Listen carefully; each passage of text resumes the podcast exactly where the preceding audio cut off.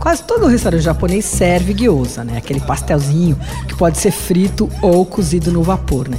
Só que gyoza não é japonês não, sabia? É chinês. Foram os soldados chineses que levaram essa, esse prato para o Japão na Segunda Guerra Mundial, aliás, como vários pratos, né?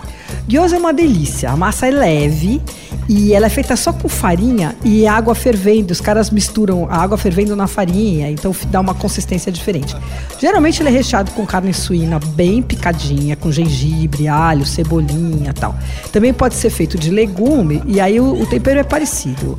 Uh, e aí ele pode ser frito no óleo, na chapa ou cozido no vapor.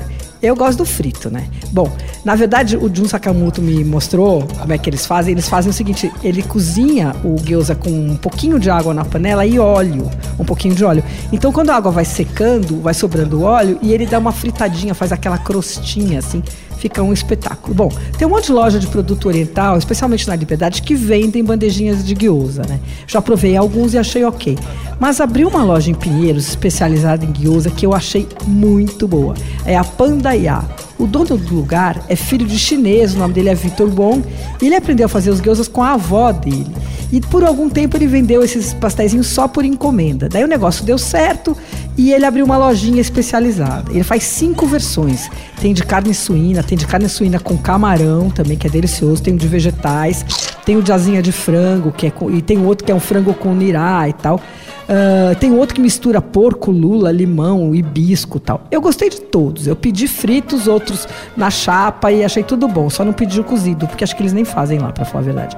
Mas é um lugar que vale você ir se você for moderno e jovem, porque é um lugar minúsculo, perto da Praça Benedito Calixto.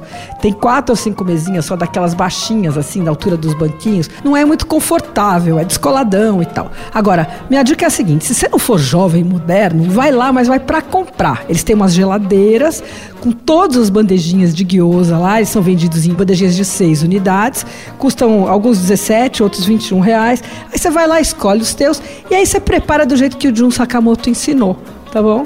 O Pandaiá fica na Rua Lisboa 971 em Pinheiros. Você ouviu Por Aí. Dicas para comer bem com Patrícia Ferraz, editora do Paladar.